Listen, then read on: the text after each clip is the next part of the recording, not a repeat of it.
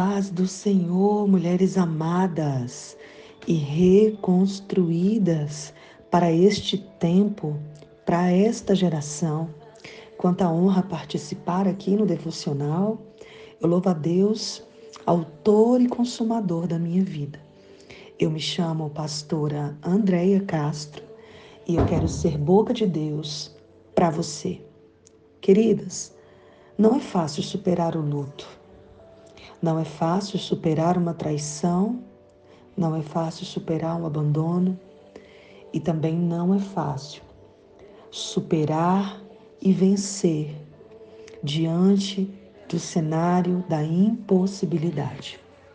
Pois bem, a palavra do Senhor nos relata em Filipenses capítulo 3, versículo 13. Irmãos, não julgo que o haja alcançado, mas uma coisa faço e é que, esquecendo-me das coisas que atrás ficam, eu avanço para as coisas que estão diante de mim.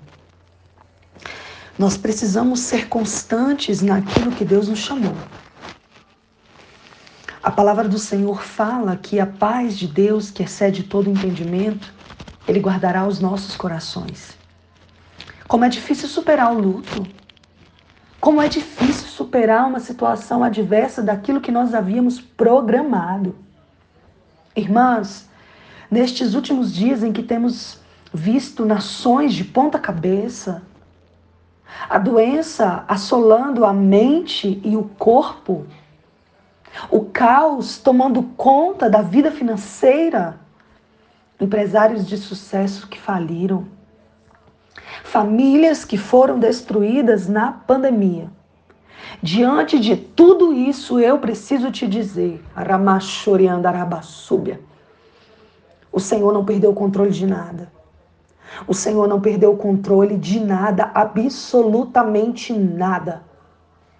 O problema é que muitas vezes nós colocamos o nosso passado no nosso colo e continuamos dando tapinha ali nas costas, como nós fazemos com os nossos filhos. O Senhor está falando para você neste dia. É tempo de retirar as vestes de luto e celebrar, porque o diabo tem roubado a nossa celebração. Existe um futuro de glória diante dos nossos olhos. Existe um novo tempo diante dos nossos olhos e nós insistimos em permanecer no luto. No dia 20 de janeiro do ano de 2000, eu tive um irmão assassinado nos meus braços. O meu irmão foi brutalmente assassinado. E no dia do enterro do meu irmão, a minha mãe diz: Eu estou enterrando um filho mas eu preciso voltar porque eu ainda tenho três filhos vivos. O luto é tendencioso a embaçar a nossa visão, para nós não enxergarmos aquilo que ainda ficou. Deixa eu te falar, ainda ficaram muitas coisas boas e plenas de Deus para as nossas vidas. Eu não sei se até aqui você enfrentou o fim do, de um casamento, uma família que foi projetada. Eu não sei se você precisou enterrar algumas coisas, como a minha mãe precisou enterrar o meu irmão, mas deixa eu te falar. Esqueça o que ficou para trás.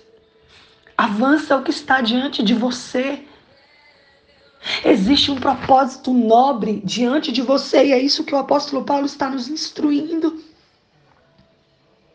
Eu preciso esquecer o que ficou, eu preciso avançar. Para aquilo que está diante de mim, eu prossigo.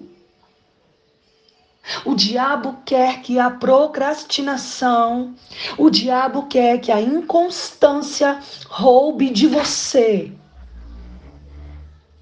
planos nobres, projetos nobres, grandes, poderosos e firmes e o diabo, ele tem roubado de nós a constância.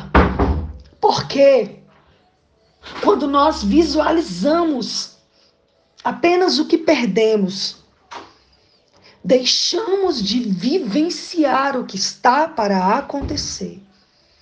E você sabe o que a Bíblia diz? E a paz de Deus, que excede todo entendimento, guardará os vossos corações e as vossas mentes. Aquieta o teu coração, minha irmã. Mude o seu vocabulário. Troque a frase eu perdi, eu não consigo, eu não dou conta. Eu estou no luto pela frase eu vou tentar mais uma vez. Eu serei constante mais uma vez. O que ficou é maior do que o que eu perdi.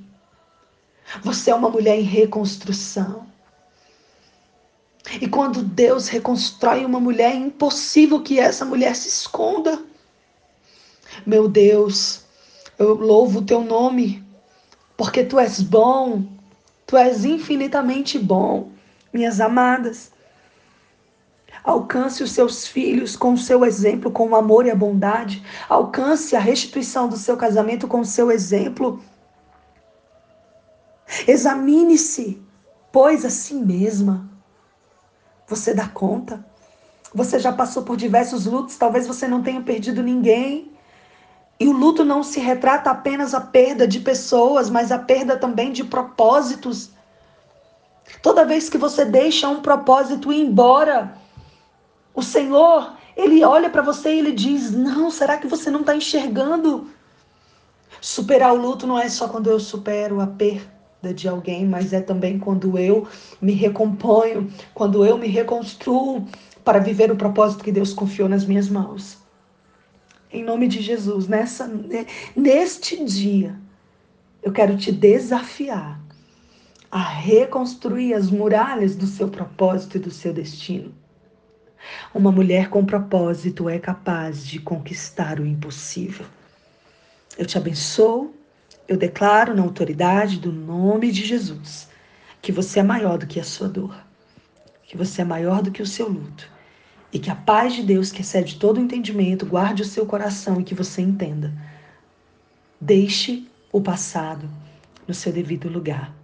Avance para o alvo, avance, avance Avance, avance, porque você é forte e corajosa. Lembre-se, faça do seu lar um palácio.